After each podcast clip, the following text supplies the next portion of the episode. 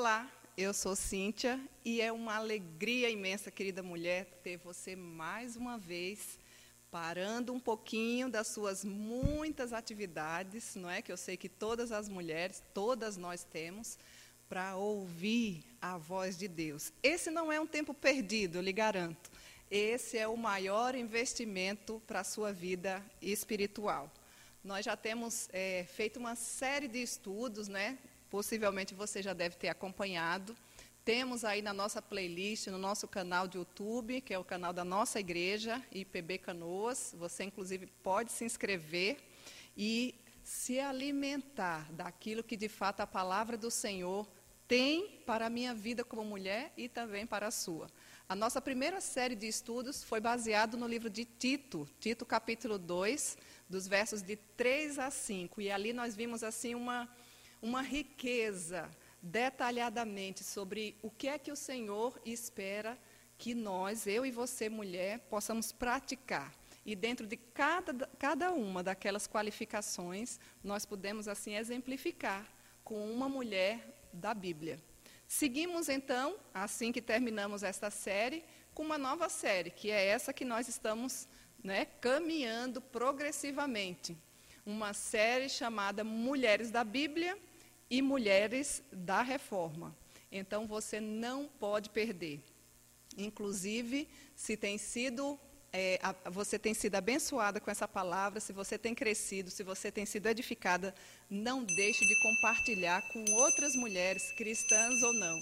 É um tesouro tão grande conhecer ao Senhor Jesus que ele jamais deve ficar apenas para nós. E eu gostaria que você pudesse compartilhar com outras mulheres, à medida que você fosse ouvindo, que você desse aí o seu like, o seu joinha, não é? Assim o YouTube vai nos ajudar a impulsionar e fazer com que essa mensagem chegue para outras tantas famílias e mulheres, pois esse é o nosso objetivo, aprender para poder servir melhor ao Senhor. Pois bem, já agora que vocês já receberam o nosso querido abraço, a nossa alegria e a nossa satisfação de poder ter hora marcada todas as quartas para estarmos juntas, nós queremos então já falar sobre mais uma mulher da reforma. Então atente aí, traga o seu ouvido e a sua percepção com atenção. Hoje nós vamos falar sobre Catarine Zel. Você já ouviu falar sobre essa mulher? Catarine Zel foi esposa de Matias Zel. Vamos dar um pequeno vislumbre sobre quem foi essa mulher. Catarine Zel merece sim grande destaque. Ela é uma mulher de caráter forte e uma firme personalidade. Excedeu para alguns, a todas daquela época, como mãe dos refugiados, de modo que a sua casa se transformou num verdadeiro hotel para perseguidos religiosos durante toda a sua vida. Imagina a sua casa ser transformada num hotel para refugiados. Essa era a necessidade daquela época. Já vá aprendendo, pensando quais são as necessidades e o que é que Deus também pode fazer através da sua vida. Catarine, nome de solteira, nasceu em 1497 na cidade de Estrasburgo e recebeu de seus pais uma excelente educação, que cuidadosa e sabiamente utilizou toda essa sabedoria em favor da sua amada e preciosa fé. Ela aprendia para poder se utilizar do conhecimento e com a sabedoria que vinha do alto, assim, poder divulgar a fé cristã. Casou-se com o pregador reformado Matias Zel, em 3 de dezembro de 1525. Provou, sim, ser uma mulher piedosa, piedade, leitura da palavra, oração, jejum, vida com Deus. Esse é o significado dessa palavra. Ocupada e era uma discreta esposa, a da mais abundante conformidade e harmonia, inclusive, com o seu esposo.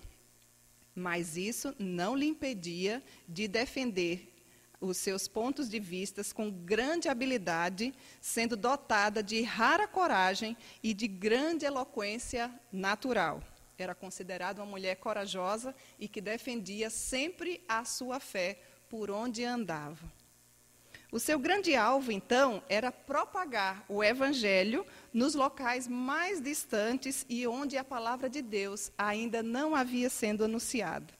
Algumas vezes parecia até que Catarine se excedia nisso e até muitas vezes parecia que ultrapassava o próprio esposo por conta do seu jeito de ser, de modo que ele parecia ficar muitas vezes ofuscado pelos seus talentos. Para quem não a conhecia, para quem a conhecia, sabia que ela era bem mais extrovertida do que ele. A sua correspondência foi bastante numerosa e nisso ela era excelente, era o ponto forte dela. Também encheu sua vida com prática de boas ações, sempre cuidando dos doentes e dos necessitados da época. Em certa ocasião, o seu esposo recebeu em sua casa nada mais, nada menos do que 80 hóspedes. E a senhora Zel não reclamou, gentilmente cuidou de cada um deles, alimentando não apenas por um dia, mas entre 50 a 60 deles durante todo o mês. Abre parênteses. Será que você iria cuidar de 80 hóspedes, não apenas um dia, trazido pelo seu esposo, com tanto carinho, e, e, ultrapassando ali a margem de mais de um mês? Aqui a história nos conta que mais ou menos 60 dias. Imagina o tamanho da panela do feijão para esse tanto de gente que era refugiado fecha parênteses, o seu esposo era mais inclinado à quietude e à paz e a manter sempre a paciência quando surgia controvérsias que enfureciam os protestantes na época ao seu redor. Já Catarine, ela era mais inclinada às disputas e com destreza utilizava a sua caneta em prol da verdade. Então, veja, ela não era briguenta, mas ela era mais desinibida, digamos assim. Quando alguém refutava ou falava sobre a sua fé, ela prontamente, com seu conhecimento, anunciava a Cristo. Ela foi autora de um grande número de obras na época, e naquela época não era muito fácil para se fazer pelo menos uma, né? Foi chamada assim de mãe dos reformadores, tornando-se a grande mulher defensora das visões reformadas na reforma. Portanto, ela é digna de muito mais notabilidade do que o silêncio que o passado deixou para essa mulher. De fato, nós podemos dizer que ela merece esse título de mulher reformadora da Igreja Reformada. Catarine foi uma mulher que conhecia e ensinava a Bíblia. Ela foi uma fiel mulher reformada, uma generosa esposa e mulher e uma cristã piedosa. Que o Senhor nos ajude para que nós façamos desse tempo que estamos vivendo, é, utilizando a nossa vida para a glória dele, não é? Nós também somos mulheres reformadas e o Senhor Jesus se utiliza de mulheres tão pequenas, muitas vezes, como eu e você, para fazer parte da sua providência divina e também ser um instrumento de Deus na vida de todos aqueles que passam por nós. Pois bem, aprendemos já um pouco mais sobre a mulher da reforma e vamos também aprender sobre uma mulher da Bíblia. Vai ficar curiosa aí, porque daqui a pouco eu vou anunciar sobre qual mulher que nós vamos falar e estudar nessa hora. Mas antes da gente falar da mulher da Bíblia, nós convidamos hoje a nossa querida Daiane, que vai estar entoando um louvor ao Senhor, uma música que diz Deus proverá e tem tudo a ver com a mulher que nós vamos estudar. Daiane, seja muito bem-vinda, que Deus te abençoe. E a Daiane tem uma voz linda. Quando as mulheres de fato querem servir ao Senhor, elas encontram tempo. Todas nós encontramos tempo quando reconhecemos que aquilo é prioridade na nossa vida. Por que, que eu estou falando isso? Porque a Dai é mãe da Olivia. A Olivia tem um aninho e ela encontrou tempo, mora em outra cidade, está aqui conosco para poder também engrandecer o nome do nosso Deus. Então, Dai, que Deus te abençoe. E daqui a pouco nós vamos ouvir sobre essa mulher da Bíblia. Atente aí.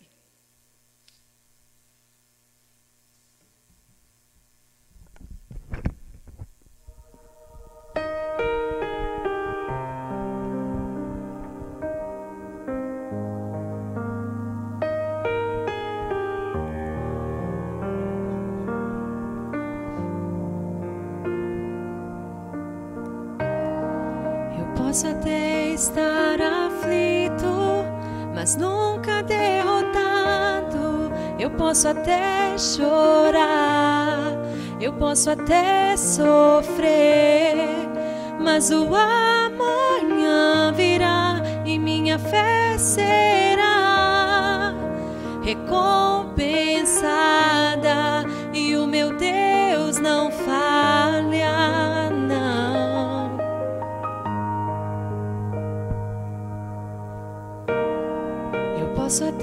estar ferido, mas nunca destruído. Eu posso ser provado para ser aprovado, mas o amanhã virá e minha fé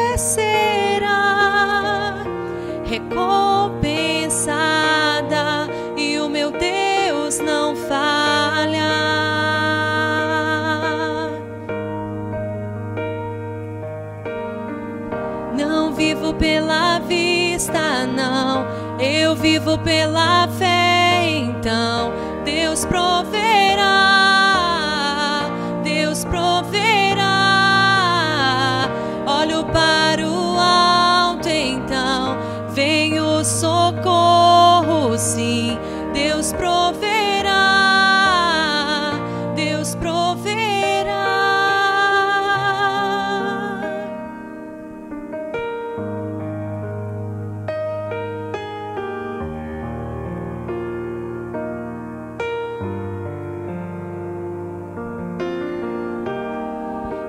posso até estar ferido, mas nunca destruído.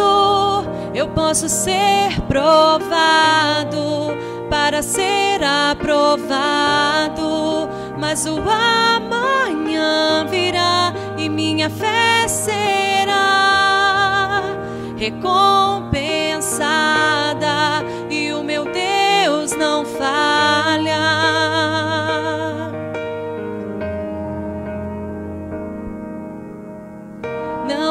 pela vista, não. Eu vivo pela fé, então Deus proverá. Deus proverá. Olho para o alto, então vem o socorro, sim. Deus proverá. Deus proverá.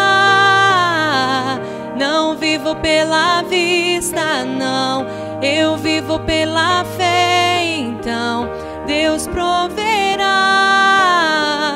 Deus proverá. Olho para o alto, então vem o socorro, sim. Deus proverá. Deus proverá. Deus proverá. Quando azeite e a farinha faltar e a minha força se esgotar, Deus proverá, Deus proverá.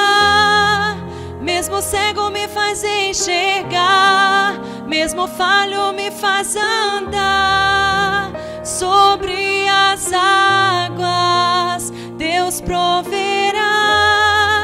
Quando azeite e a farinha faltar, quando a minha força se esgotar, Deus proverá, Deus proverá.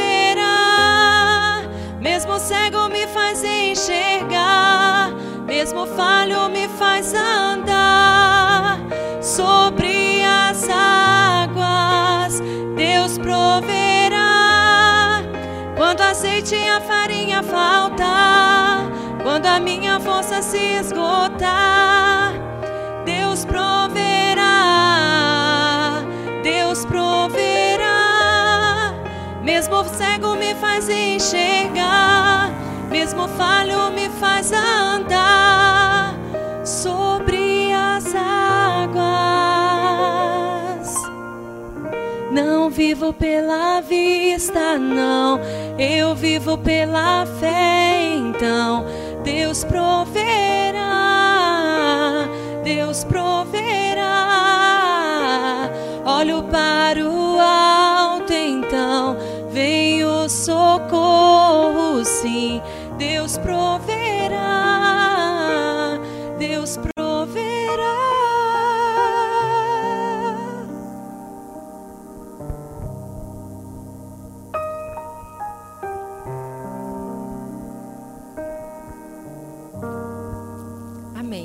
uma alegria. Muito obrigada, Cíntia. É um privilégio estar nessa tarde com as irmãs estar com a Cíntia, que tem sido uma bênção, graças a Deus, nas nossas vidas, nos abençoando sempre com os estudos, todas as quartas-feiras. Deus abençoe muito a sua vida, Cíntia. Obrigada.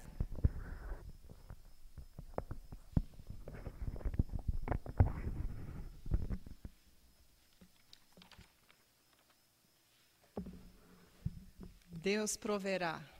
Obrigada, querida Dai. É uma satisfação poder ouvir uma voz tão bela, entoada certamente de todo o coração a esse Deus que de fato é um Deus provedor. Jeová Jireh, Deus proverá. Vamos então agora estudar sobre mais uma mulher da Bíblia. Você aí está curiosa para saber quem que nós vamos estudar hoje? Então eu já vou te falar. Talvez você nunca tenha ouvido falar sobre essa mulher. Ou talvez até já tenha ouvido, mas vamos instruir aquilo que o Senhor tem para nós através das Sagradas Escrituras e tirar as lições preciosas do Senhor.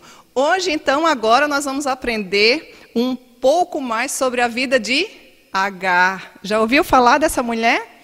Nós vamos encontrar o texto bíblico fundamentado aí na nossa leitura no livro de Gênesis, lá no iníciozinho, o primeiro livro da Bíblia. Gênesis capítulo 16, eu gostaria de convidar você para que a gente pudesse fazer essa leitura e você pudesse compreender aquilo que o Senhor tem para nós. Gênesis capítulo 16, vamos então atentar aquilo que o Senhor há de nos ensinar. Nos diz assim a palavra de Deus: Ora, Sarai, mulher de Abraão, não lhe dava filhos. Tendo, porém, uma serva egípcia, por nome Agar, Disse Sarai a Abraão: Eis que o Senhor me tem impedido de dar à luz a filhos. Toma, pois, a minha serva Agar, e assim me edificarei com filhos por meio dela.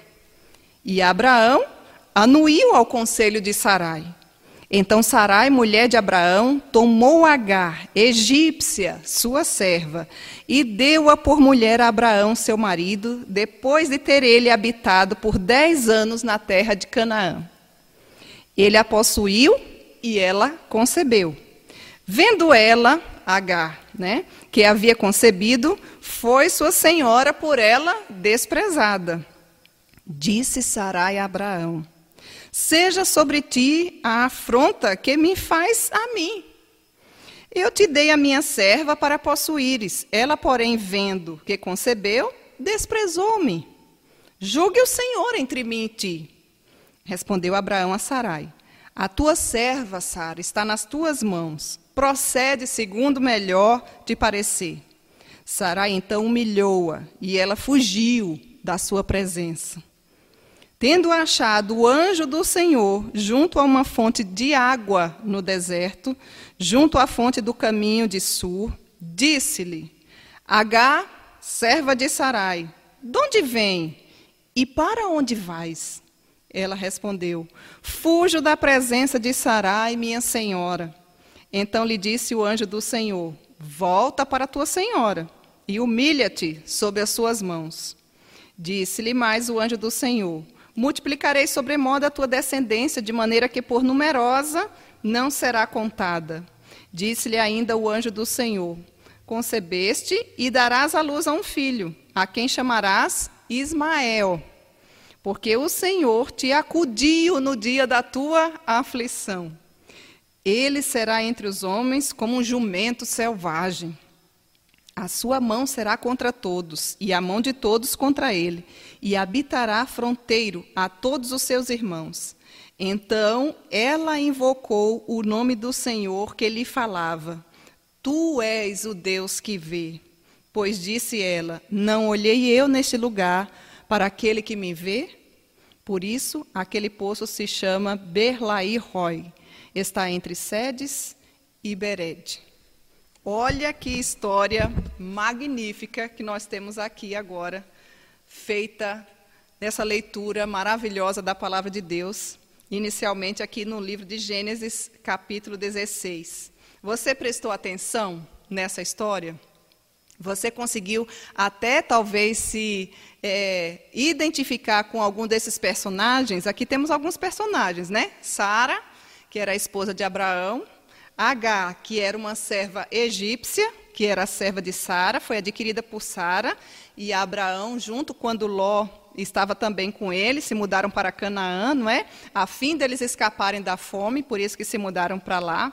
E nas famílias do Antigo Oriente Próximo, o grau de relacionamento entre uma serva pessoal e a esposa do patrão, isso refletia exatamente honra, lealdade, obediência. Então era mais ou menos assim que H era. Todavia, as circunstâncias despiam Agar de todos os seus direitos pessoais, deixando-a totalmente sujeita aos menores desejos de Sarai. Como sua dona, Sara, ela era estéril, então ela bolou um plano. O Senhor havia feito uma promessa para Sara né, e Abraão, dizendo que eles seriam pais de uma grande e numerosa multidão. E parece que Sara e Abraão não confiou muito nessa promessa. Deve ter esperado certamente por um tempo, mas os tempos iam passando, os dias iam se passando, e Sara não engravidava. A Bíblia diz que ela era estéril, né? A, a, a própria Sara. Então ela resolveu bolar um plano. Muito cuidado quando você resolve bolar um plano sem a orientação divina ou sem os respaldos bíblicos, né? Qual foi o plano dela? Olha, Abraão, a minha serva está aqui, né? Toma essa minha serva aqui para poder ser mãe do filho, que o problema não é seu, o problema está em mim. E assim a gente já vai logo se tornar paz. Parece-me que Sara quis dar um jeitinho, como muitas vezes a gente acha que Deus está demorando, né? como se a gente soubesse mais do que Ele. E esse foi o plano, então, que ela bolou. Contudo, H mudou de forma radical também, emocionalmente, fisicamente, porque ela ficou grávida, né? E aí Sara começou a achar ruim e aí ficou com aquela acusação vingativa contra o próprio marido. Veja bem, Sara bolou um plano, a Bíblia diz que Abraão anuiu, ou seja, tá, Sara, é esse o plano que você quer? Então tá bom, você está dizendo que é para eu né, é, possuir a sua serva para poder deitar com ela, engravidar e assim a gente ter o filho? Então vai ser assim. Vai lhe trazer paz, tranquilidade? Então é assim que eu vou fazer. Só que Sara esqueceu de. Era comum naquela época, né? porque a, a escrava ela não tinha vontade própria. É, dentro do contexto da época era comum, mas não era em relação às escrituras. Né? Então Sara acabou violando aí esse preceito bíblico. Lá em Gênesis nos diz que é um homem para uma mulher. E continua até os dias de hoje sendo assim. Por mais que existam outras vozes dizendo que não, né? Então, quando ela engravidou e surgiu aí nasceu o filho que chamou-se Ismael, e aí começou o probleminha. A própria Sara criou o, achando que era a solução do problema, mas não sabia ela, não imaginava ela que ali ela estava criando, na verdade, era um conflito familiar e um problema gigante, né? Então, mais ou menos assim, é, é, esse contexto, esse pano de fundo que a gente dá para que você compreenda e consiga entender qual era de fato a situação de Agar. Então, quando o menino foi crescendo e o menino foi tomando forma, não é? E foi tendo ali a, a sua sua, os seus dias vivendo com Sara, e Sara não foi gostando daquilo, e Sara foi achando ruim, e aí no verso, no capítulo 21, nos diz, depois de algum tempo, o restante da história que eu também queria ler para que você atentasse. É, Gênesis capítulo 21. Aí sim nasce o que Deus havia prometido, porque Deus não é homem para mentir. E ele não falha, só que tudo é no tempo dele e não no nosso. Nos diz assim a palavra de Deus: Visitou o Senhor a Sara, como lhe dissera, e o Senhor cumpriu de fato o que lhe havia prometido. Sara concebeu e deu à luz um filho a Abraão na sua velhice, no tempo determinado de que Deus de fato lhe falara. Ao filho que nasceu, e Sara lhe dera luz, pôs o nome a, pôs Abraão o nome de Isaque. Abraão circuncidou o seu filho Isaque quando este era de oito dias de nascido. Olha o pacto aqui da aliança, né? Circuncisão, hoje é o batismo. Abraão já havia entendido as promessas do Senhor para ele e para toda a sua família. Segundo Deus, de fato, havia lhe ordenado. Tinha Abraão cem anos quando lhe nasceu Isaac, seu filho. E disse Sara: Deus me deu motivo de riso, e todo aquele que ouvir isso vai rir-se juntamente comigo. E acrescentou: Quem teria dito a Abraão que Sara amamentaria um filho? Pois na sua velhice lhe dei um filho. Verso 8: Isaac cresceu e foi desmamado. Nesse dia em que o menino foi desmamado, deu Abraão um grande banquete. Vendo Sara que o filho de Agar, a egípcia, o qual ela dera luz a Abraão, caçoava de Isaac, olha, ele já devia estar entrando ali na adolescência, já estava dando uns probleminhas aqui, né? Disse a Abraão, a própria Sara: rejeita essa escrava e o seu filho, porque o filho dessa escrava não será herdeiro com Isaac, o meu filho. Bem coisa de mulher, né? Eu já vi uma história assim? Pareceu isso muito penoso aos olhos de Abraão, porque Ismael também era filho de Abraão. Disse, porém, Deus a Abraão: Não te pareça isso mal por causa do moço e por causa da tua serva. Atende a Sara em tudo o que ela te disser, porque por Isaac será chamada a tua descendência, mas também ao filho da serva farei uma grande nação, por ser ele também teu descendente. Verso 14: Levantou-se, pois, Abraão de madrugada, tomou pão e um odre de água, pô-los às costas de Agar, deu-lhe o menino e a despediu. Ela saiu andando errante pelo deserto de Berseba. Tendo-se acabado a água do odre, Colocou ela o menino debaixo de um dos arbustos e, afastando-se, foi sentar-se defronte à distância de um tiro de arco, porque dizia: Assim não verei morrer o menino meu filho. E sentando-se em frente dele, levantou a voz e chorou. Verso 17: Deus, porém, ouviu a voz do menino, e o anjo de Deus chamou do céu a Agar e disse-lhe: Que tens, Agar? Não temas, porque Deus ouviu a voz do menino daí onde está. Ergue-te, levanta o rapaz, segura-o pela mão, porque eu farei dele um grande povo. Abrindo-lhe Deus os olhos, viu ela um poço de água, e indo a ele, encheu de água o odre e deu de beber ao rapaz. Deus estava com o rapaz que cresceu, habitou no deserto e se tornou um flecheiro. Olha que história magnífica, não é? Parece-me que Agar teve uns bons problemas na vida, você não acha? A partir desses textos, nós vamos tirar lições preciosas dessa narrativa, não é? A primeira delas, você já pode tomar nota aí. Nós podemos até estar abatida, mas nunca destruída. H estava muito abatida pelas circunstâncias. Agora você imagina, o que você faria se o seu filho, de fato, não tivesse nem o básico? Não tinha moradia, não tinha água, não tinha uma caminha confortável, não tinha mais a presença do pai, não tinha nem para onde ir, e estava no deserto. Coisa básica, moradia e comida. O básico do básico. Pelo fato de você viver, querida mulher, na presença de Deus, você jamais poderá estar em algum lugar que o nosso Deus ali não esteja. Essa história revela a soberania de Deus, a majestade de Deus, a grandeza de Deus e o ouvido atento de Deus. Deus está sempre presente com aqueles que de fato o buscam.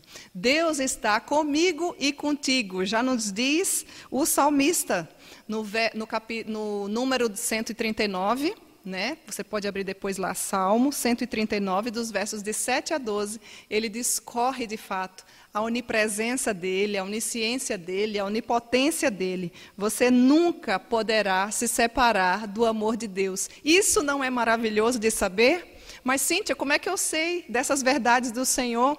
Você nunca poderá se separar do amor de Deus. Está lá em Romanos capítulo 8, você pode ler depois, dos versos 35 até o verso 39.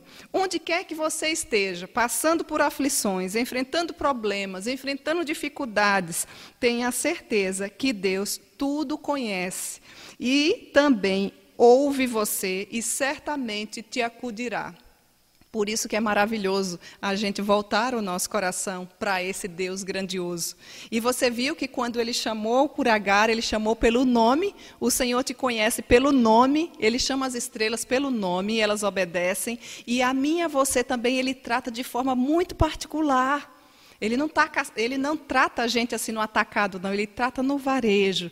Cada uma de nós, do jeito e na situação como nós estamos, ele nos ouve e ele quer cuidar das nossas dificuldades, do nosso estado, como nós estamos, do nosso coração, porque Ele é o próprio alimento, Ele é a essência da nossa alma. Talvez você esteja com a alma tão aflito, tão aflita, que não sabe mais para quem recorrer. Querida, busque ao Senhor Jesus aí onde você está, na sua casa, no seu trabalho, né, fazendo as suas atividades domésticas. Coloque o seu coração, ore ao Senhor, peça auxílio do Senhor. H estava muito abatida, muito, mas é muito abatida porque a situação não favorecia, não é? Essa era a realidade na vida de H.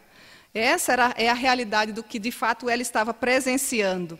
Deus depois que Isaac nasceu ali, né, o texto nos diz que era o filho prometido por Deus, Abraão despediu Agar e o seu filho. Você entendeu a, o, o, a, a, o relato da história? Você percebeu isso? Porque Sara tentou bolar um plano, mas depois ela não foi até o fim com o plano, né? Porque os nossos planos, quando não são colocados diante do Senhor, eles não dão certo. E muitas vezes a sua ansiedade, a vontade de querer fazer logo, a precipitação. A Bíblia diz que peca quem é precipitado. Então, querida mulher, não seja precipitada. Aquilo que o Senhor fala, ele cumpre. O Senhor tinha dito para Sara que iria de fato cumprir. E se ele disse, como de fato nós lemos e ele cumpriu, mas ele não determinou o dia, é no tempo do Senhor. Né? Abraão colocou ali um pouco de água e o pão, o texto nos diz, só que a água acabou, esse suprimento de água acabou. Os dois se deitaram no deserto e ficaram esperando o quê? A morte. Imagina, um chão árido do deserto, um calor terrível. Eles não estavam esperando um filé mignon, um lanche do Mac ou do Burger King, ou aquela torta deliciosa, aquele cafezinho gostoso na bandeja, no conforto da sua casa. Não, eles estavam diante de um cenário totalmente é, deserto, porque era o deserto mesmo, muito quente, eles só precisavam pelo menos do básico: água e pão. Foram abandonados, aniquilados e castigados, poderemos assim dizer, pela própria vida. O futuro de ambos, que um dia parecia brilhante, porque estavam ali, né, ela era escrava de Sara, tinha tudo que ela precisava, reservava para eles apenas uma morte brutal, e todo o cenário mudou que de fato, quando não há água para saciar a sede, o nosso corpo fica totalmente ressequido, a gente sabe disso. Nós podemos até ficar um tempo maior sem comida, mas sem água e ainda no deserto, você consegue compreender isso? Então, qual era a situação de H aqui? Abatida, ela e o filho. Tomada pelo desespero, o que foi que H fez? Levantou a voz e chorou. Foi um grito sem certamente sem esperança, um gemido de dor na alma. E você que é mãe deve entender isso. Ela não quis nem perceber quando o filho ia morrer. Ela manteve uma distância porque não tinha mais o que fazer. Não tinha quem ajudar, não é? Um lamento de tristeza, uma angústia profunda que atormentava o coração de Agar e também do seu filho Ismael, porque a Bíblia diz que ele também gritou, e o som do seu grito juntou-se com o da sua mãe, e lá do alto céu o Senhor ouviu, porque o nosso Deus é um Deus de longe, mas também é um Deus de perto. Ele vê as nossas aflições, ele tem os ouvidos atentos às nossas necessidades. Então, minha querida, alegre-se por saber que Deus cuida de você. Deus cuida da minha vida. Deus sabe de todas as coisas, né? Conforme está escrito no livro dos Salmos também, de número 34, de 15 a 19. Aqui é mais um salmo que fala da onipresença de Deus. Deus está em todos os lugares, contemplando os maus e os bons. Aqui fala também nesse salmo da onipotência de Deus. Ele é o todo-poderoso a ponto de providenciar água no próprio deserto. Você atentou aos detalhes dessa narrativa? E ele é onisciente, ele tem ciência de tudo, ele conhece todas as coisas. Eu não sei quais são as angústias do seu coração. O texto que nós lemos relata o abatimento, a angústia da vida de Agar, numa situação onde ela não via mais nenhuma saída a não ser a morte. Ela estava literalmente à sombra da morte, né? Mas Deus a ouviu, Deus a viu, conforme as próprias, a, a própria Escritura já nos mostra, e eu gostaria de deixar alguns textos da Bíblia para que você assim pudesse também atentar e crer que esse Deus maravilhoso, Criador dos céus e da terra, vê as suas angústias e as suas aflições. Observe aí, no próprio Salmo de, eh, de número 34, no verso 15, nos diz: Os olhos do Senhor repousam sobre os justos, e os seus ouvidos estão abertos e atentos ao seu clamor. Ainda no verso 17 diz: Clamam justos, e o Senhor os escuta, e os livra de todas as tribulações. Ainda no verso 18, há um segmento aí do salmo, diz: Perto está o Senhor dos que têm o coração quebrantado, e salva os de espírito oprimido. E no verso 19 diz: Muitas são as aflições do justo, mas o Senhor de todas a livra. Olha que riqueza de promessas do Senhor. Que tranquilidade deve existir no seu coração. Eu não sei quais são os desertos que você está enfrentando, minha querida amiga que nos ouve nessa hora. Talvez você esteja lutando e desesperançada por muitas e muitas situações. Talvez seja a própria questão da pandemia, talvez seja o desemprego, talvez seja alguns vícios, talvez o seu deserto seja dentro da sua própria casa, talvez o seu deserto seja com as inquietações do seu coração, talvez o seu deserto seja por ser uma mulher muito ansiosa, e a Bíblia diz: não andeis ansiosos por coisa alguma, nem o que é a vez de comer, nem vestir, porque o vosso Deus sabe de tudo aquilo que vocês precisam. Então, observe e traga, a partir desse ver, dessa, dessa relato aqui de, na vida de Agar, que por mais que a situação seja delicada, comprometida, sem esperança humana, sem perspectiva humana, o nosso Deus poderá mudar, apesar dos nossos atos maus. Essa é história no palco da redenção. Então, já vimos aqui que você, eu e H também estava assim, né? Podemos até estar abatidas, mas não destruídas. O nosso Deus vem ao nosso encontro quando a gente verdadeiramente o busca e quando as nossas forças e os nossos planos se esgotam, o plano dele é sempre melhor do que o nosso.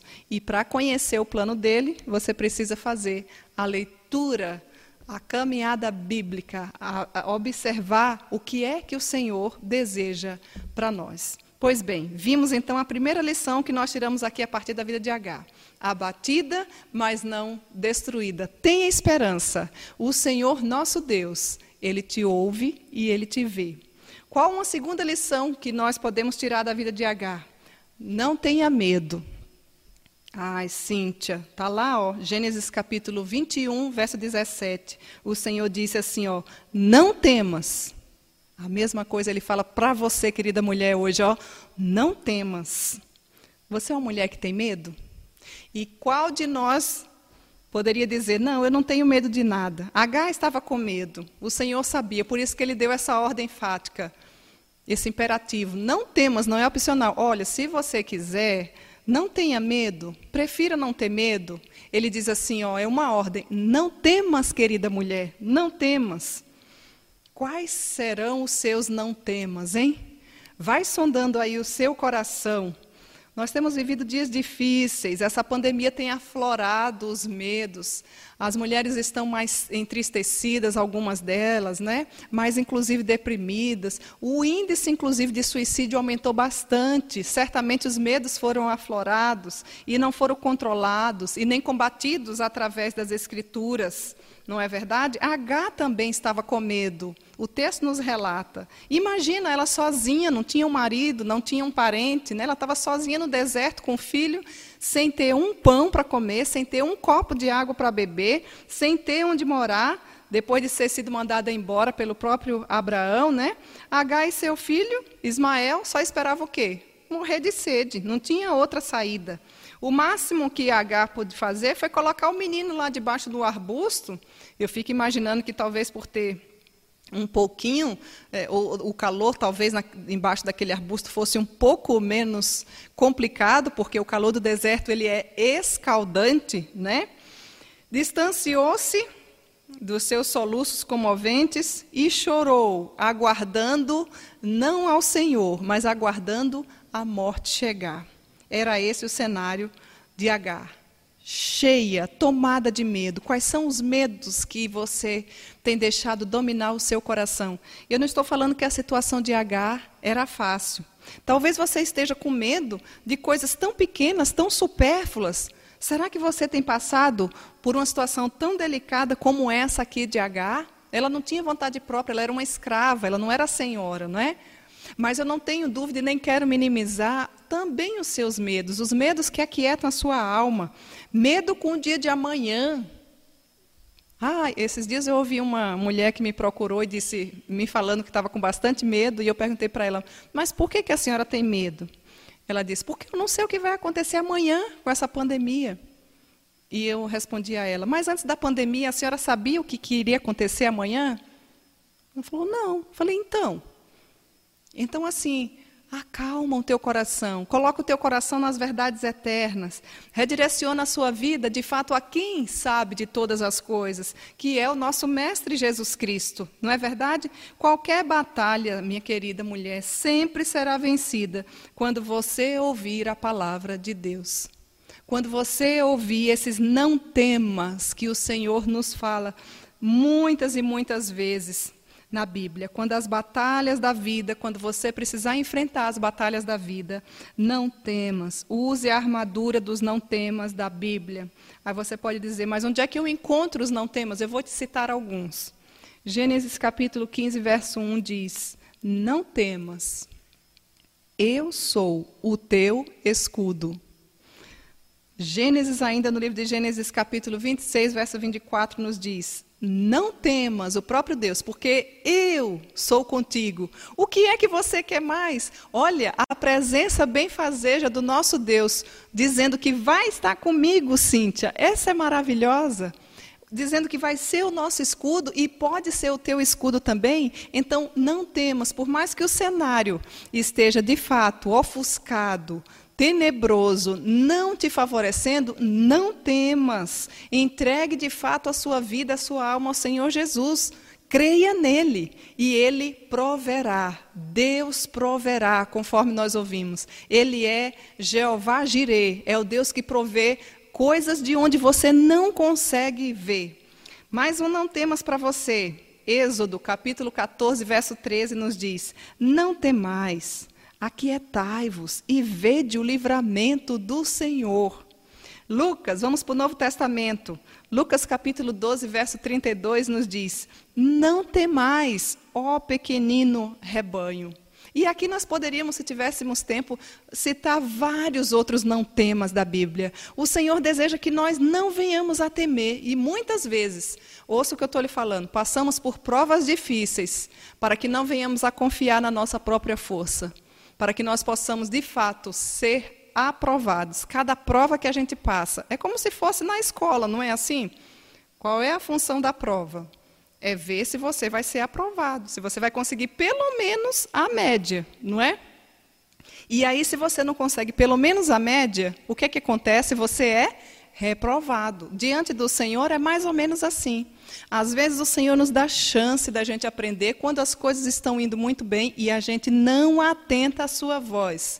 quando vêm os problemas, quando Ele permite algumas dificuldades, porque nada foge, nada passa despercebido do Senhor, aí nós precisamos, de fato, compreender, nos curvar, nos humilhar, dizer: Senhor, olha, eu não sei nem o que fazer, eu não vejo uma saída, mas eu quero não temer. Eu estou com medo, mas eu não quero temer.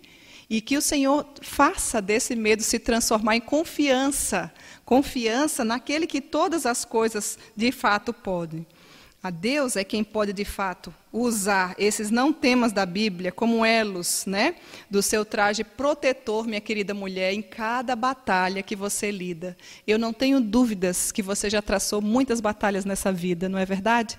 Ou você já traçou, ou você está enfrentando batalhas, ou você vai enfrentar. É assim que a nossa vida é pintada.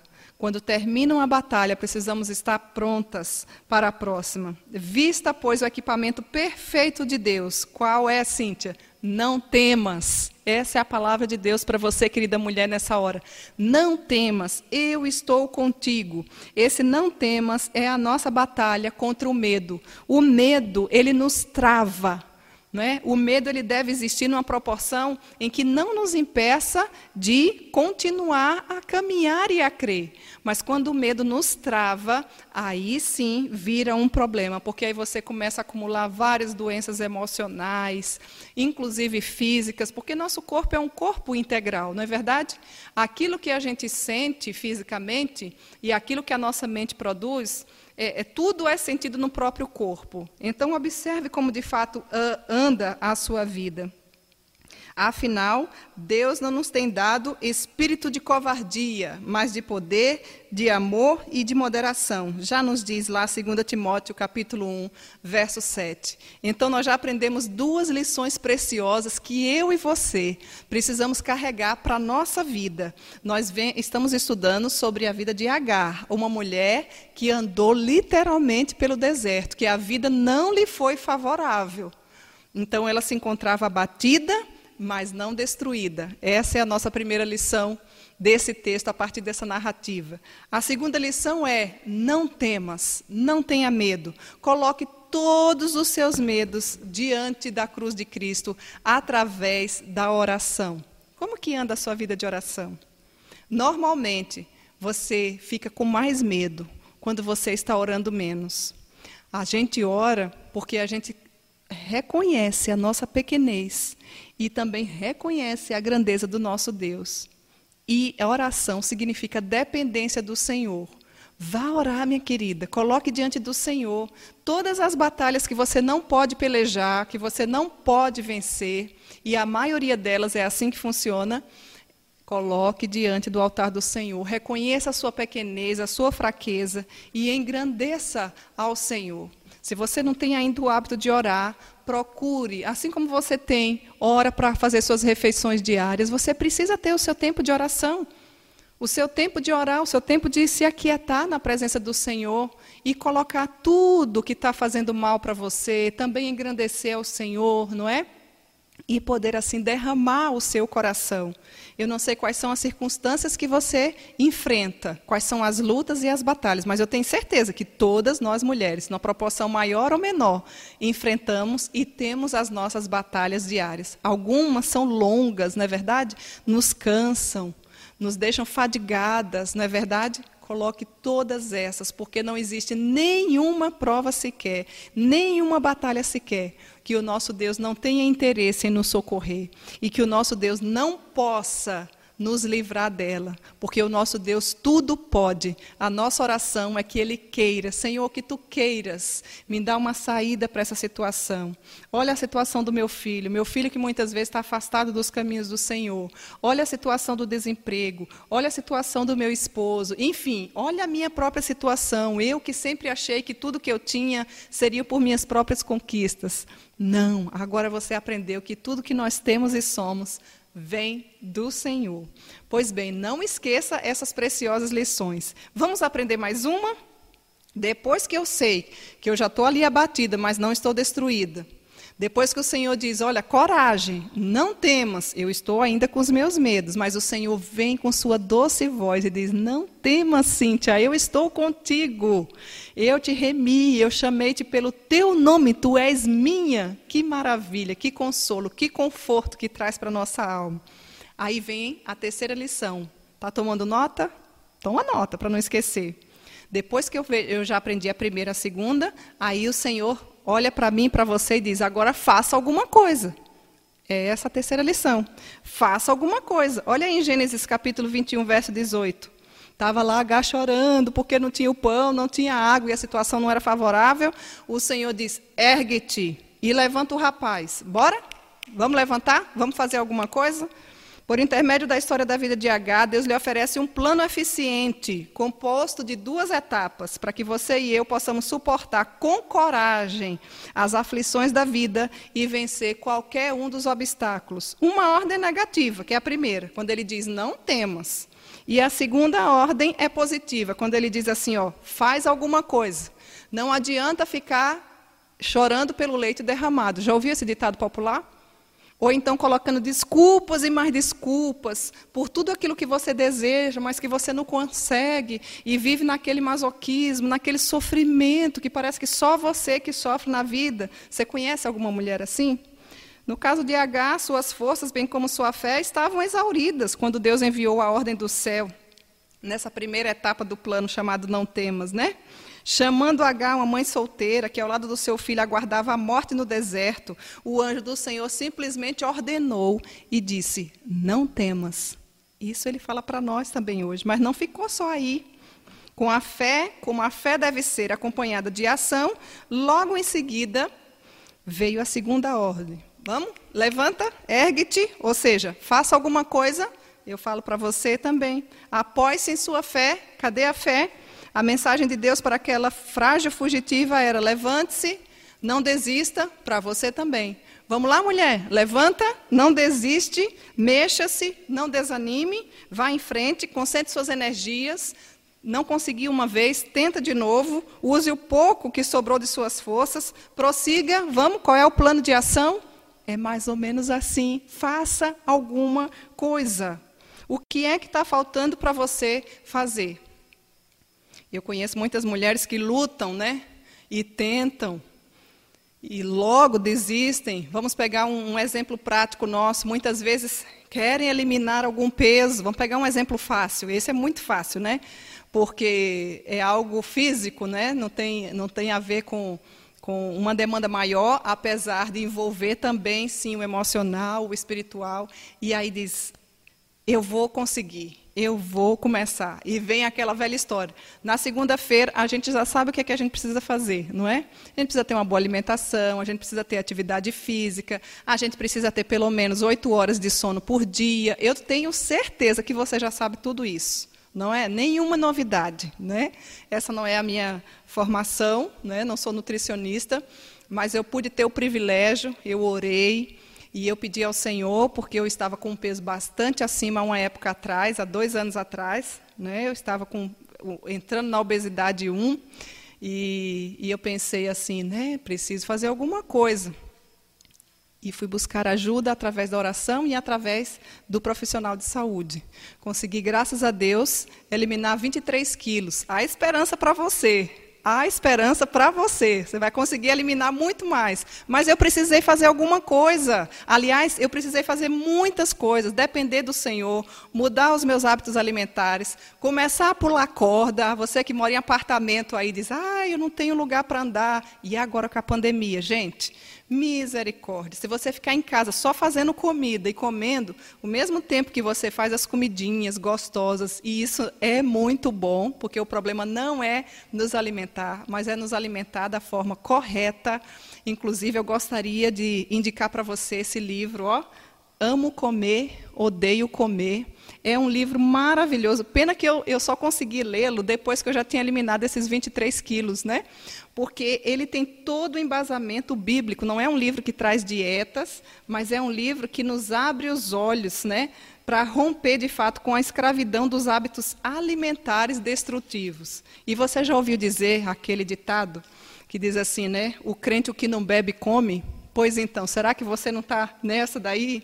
Nós temos então um, uma gama de capítulos aqui, né, nos mostrando que nós somos templo do Espírito Santo de Deus, o porquê que nós fazemos as coisas, que não é simplesmente o eliminar o peso, né? Essa é uma consequência, tanto ganhar como eliminar. Será que você não está se alimentando, comendo desesperadamente por conta o que são, quais são as coisas? Ele nos ajuda a descobrir o que é que está por dentro no coração, quais são as motivações desse comer desenfreado, né? Porque existe diferença e hoje eu já sei, há mais de dois anos eu aprendi entre fome e vontade de comer. Você precisa descobrir isso, é um dos segredos. Por que, que eu estou contando tudo isso? É, eu me lembro que quando eu estava me sentindo né, bem pesada e estava com as taxas bem alteradas, eu busquei ajuda profissional, eu fui na endocrinologista e eu falei assim para a minha endócrino, doutora, eu acho que eu estou com aquele problema lá chamado tireoide, deve estar tá descompensado. O problema nosso sempre é tireoide, não é assim? ela olhou para mim, porque eu já tinha ido algumas vezes nela, ela já tinha me dito, inclusive, que eu precisava eliminar é, pelo menos uns 15 quilos, que estava excedendo e minhas taxas estavam bastante alteradas. E eu sempre colocando desculpas, né? E, e essas todas que você já sabe, as justificativas que a gente tem. E aí ela olhou para mim quando eu falei assim, doutora, mas será? Eu acho, olha, eu acho que eu tenho problema de tireoide. a gente está sempre justificando os nossos erros, né? Sabe o que ela, ela olhou firmemente para mim e falou assim, Cíntia, nós somos o que comemos. Meninas do céu, eu fiquei com uma vergonha. E eu fiquei pensando, mas foi bom aquilo que ela me falou. Me deu um, um choque assim de realidade, né? E eu pensei, nossa, gente do céu, é verdade, mas olha, a mulher quase me chamou de mal educada. Eu sei que não foi essa a intenção, mas eu queria muito, estava muito desejosa de entregar para ela uma Bíblia, porque eu sei que ela não tem ainda. E eu pensei, mas como é que eu vou, né? A mulher já tinha feito exames, já tinha me dado um prazo. Ela falou: e se você não emagrecer, você vai entrar na medicação, uma medicação controlada, porque senão você vai é, tem tendências à pressão alta e aquela série de coisas. E aí eu pensei, gente do céu, preciso fazer um estudo. Olha a minha noção, preciso fazer um estudo para eu ajudar as mulheres. Eu sou presidente sinodal da, do, da Sinodal Sul do Brasil, né? E eu fiquei pensando, deve ter muita mulher como eu. E eu ainda me atrevi a fazer um estudo bíblico, inclusive, falando, buscando na Bíblia, estudando o porquê que eu precisava cuidar da minha saúde. Só que sabe o que aconteceu? Eu fui e me olhei no espelho. e quando eu me olhei no espelho, eu guardei o estudo. E eu precisei pensar: eu preciso tomar uma providência. Eu preciso fazer alguma coisa. E, de fato, com a ajuda de uma profissional, nossa querida Aline, formada em educação física também da nossa igreja, pôde assim me instruir, me ajudar, e é um conjunto, mas precisamos fazer alguma coisa. Esse é um pequeno exemplo que eu estou lhe dando de que eu precisei fazer alguma coisa para que, de fato, o meu cenário de insatisfação, da minha luta, daquela minha batalha, pudesse ser vencido. E você? Quais são os obstáculos em seu caminho que se tornam impossíveis de ser vencido? Né? Você está enfrentando alguma situação em que, de fato, não há esperança? Se sim, coloque diante do Senhor Jesus. Existem problemas insolúveis diante de você? Assuma uma atitude diante do Senhor. Peça a Deus que lhe dê um plano de ação. Planeje, minha filha, o seu dia. Mulher sem planejamento é derrota na certa. Planejamento. Pare de procrastinar. Sabe o que é procrastinar? Deixar para depois tenha um plano traçado do que você vai fazer. Inclusive, na noite anterior, já monta lá na sua agendinha, no seu caderno, no seu celular. Enfim, tome nota do que você vai fazer, mexa-se, faça alguma coisa.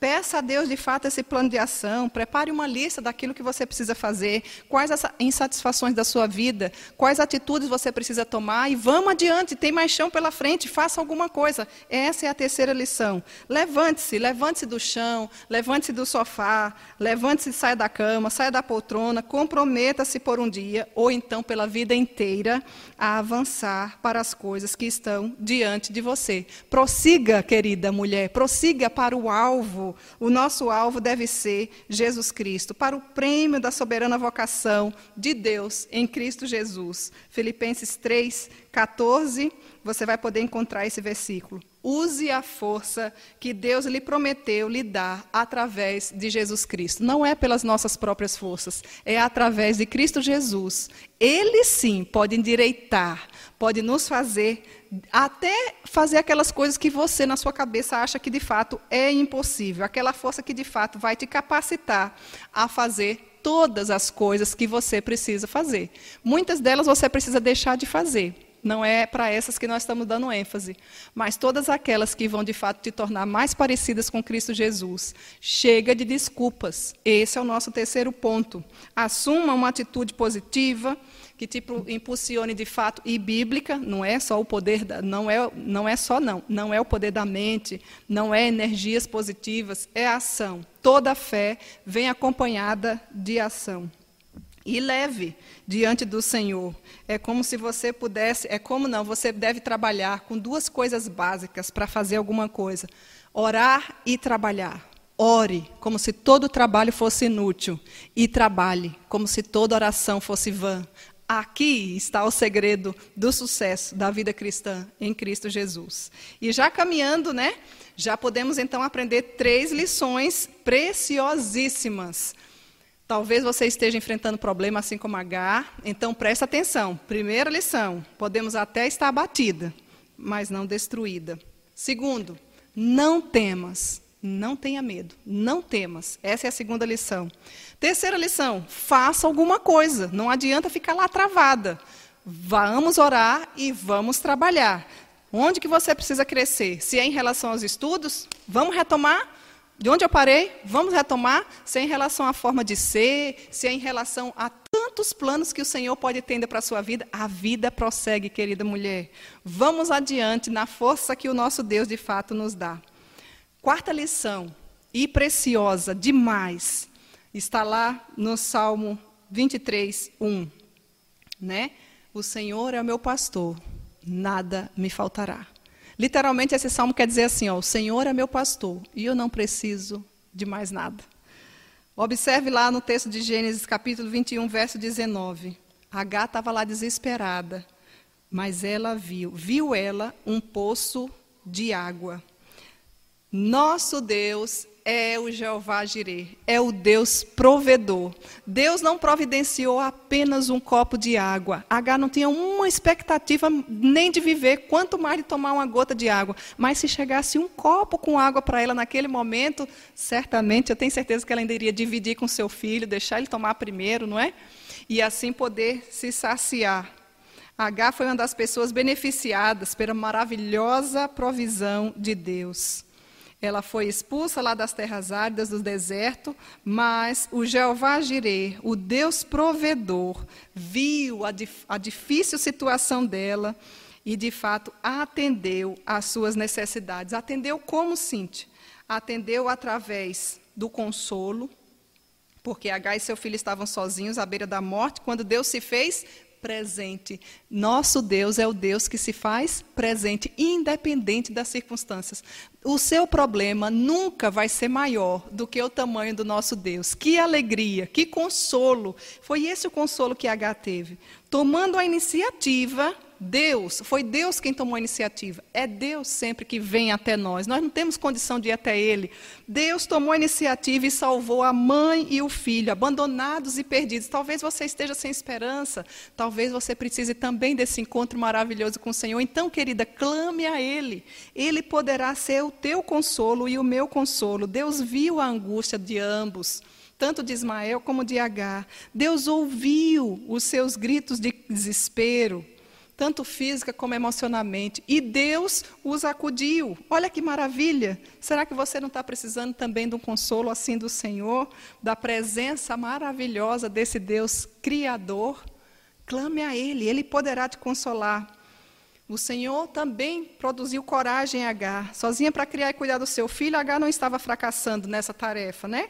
O suprimento da água já tinha acabado, não havia ninguém por perto, estava no deserto. Esse era o cenário para ajudá-la.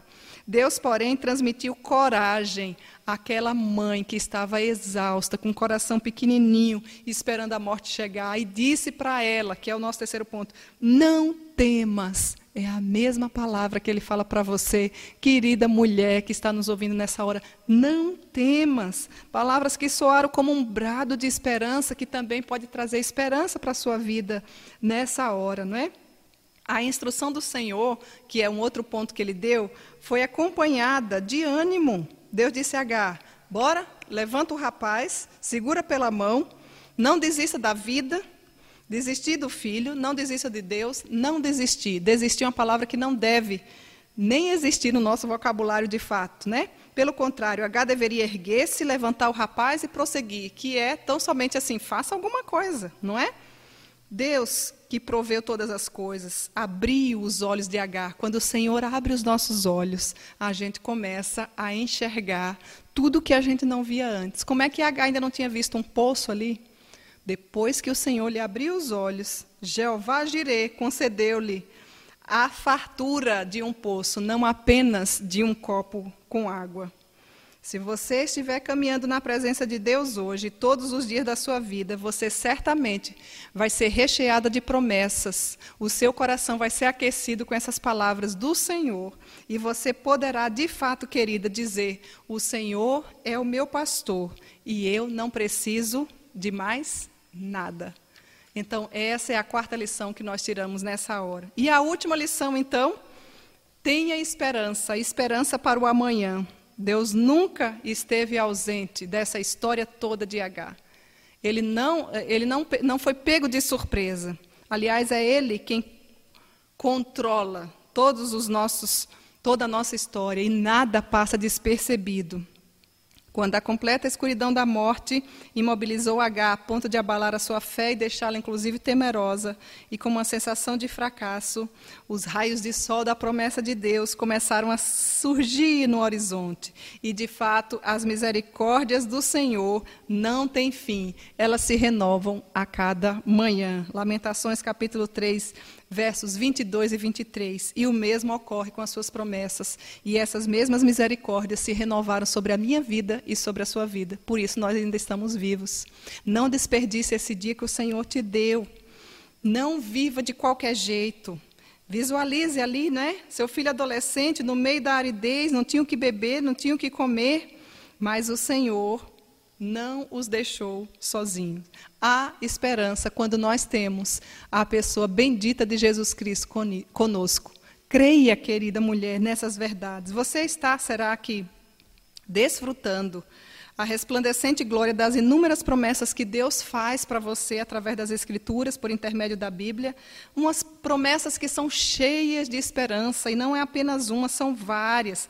Promessas, quais são as promessas maravilhosas que você de fato está guardando, querida mulher?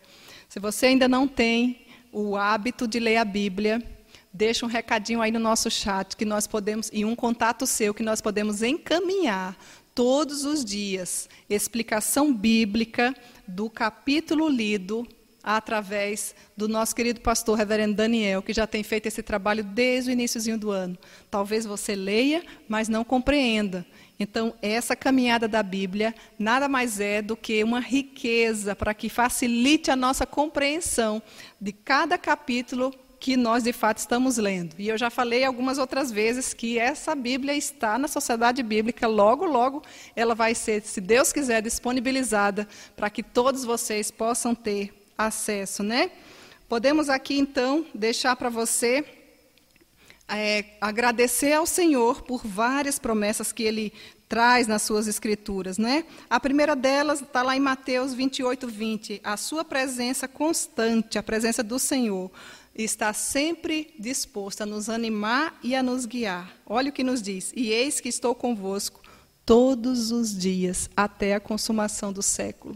Tem coisa melhor? Esse é o maior tesouro que eu e você pode ter, mulher querida a presença benfazeja do Senhor. Ele também nos promete descanso para a alma. Mateus capítulo 11, verso 28 diz: Vinde a mim, todos estão cansados e sobrecarregados, e eu vos darei Shabá, e eu vos darei descanso, e eu vos aliviarei. Olha quantas promessas maravilhosas. E aí você diz: Ah, Cíntia, mas eu estou quase igual a H, na beira da morte, também há esperança para você e para mim. O Senhor diz que nós vamos ter uma vida lá em Apocalipse, onde não haverá nem tristeza e nem dor, e Deus lhe enxugará dos olhos toda lágrima, e a morte já não existirá, já não haverá luto, nem pranto e nem dor. O Senhor também nos garante um novo corpo, ele transformará o nosso corpo de humilhação para ser igual ao corpo de glória, Filipenses capítulo 3, verso 21. E ainda, para enriquecer a sua tarde, uma última promessa. O Senhor nos garante vida eterna em sua misericordiosa, misericordiosa presença. Eu lhes dou a vida eterna, jamais morrerá. Nós temos a esperança da eternidade. Se você é uma mulher que a sua esperança se limita apenas a essa vida, minha querida, você é a mais infeliz de todas as mulheres. Nós somos peregrinos, nós somos forasteiros aqui, nós estamos rumo caminhando para a nossa pátria celestial. Esse versículo está lá no livro de João, capítulo 10, verso 28. Então vamos aqui recapitular a partir do nome Agar, que foi a mulher que nós estudamos hoje, né? H com H, literalmente com a letra H, cinco preciosas lições, para você não esquecer a questão da didática. Cinco letras do nominho dela, cinco preciosas lições que nós podemos tirar. Primeira, abatida, mas não destruída. Segunda, não temas, não temas. Terceiro, faça alguma coisa, é o que o Senhor diz, levanta H, bora, levanta o menino, tem mais chão pela frente, né?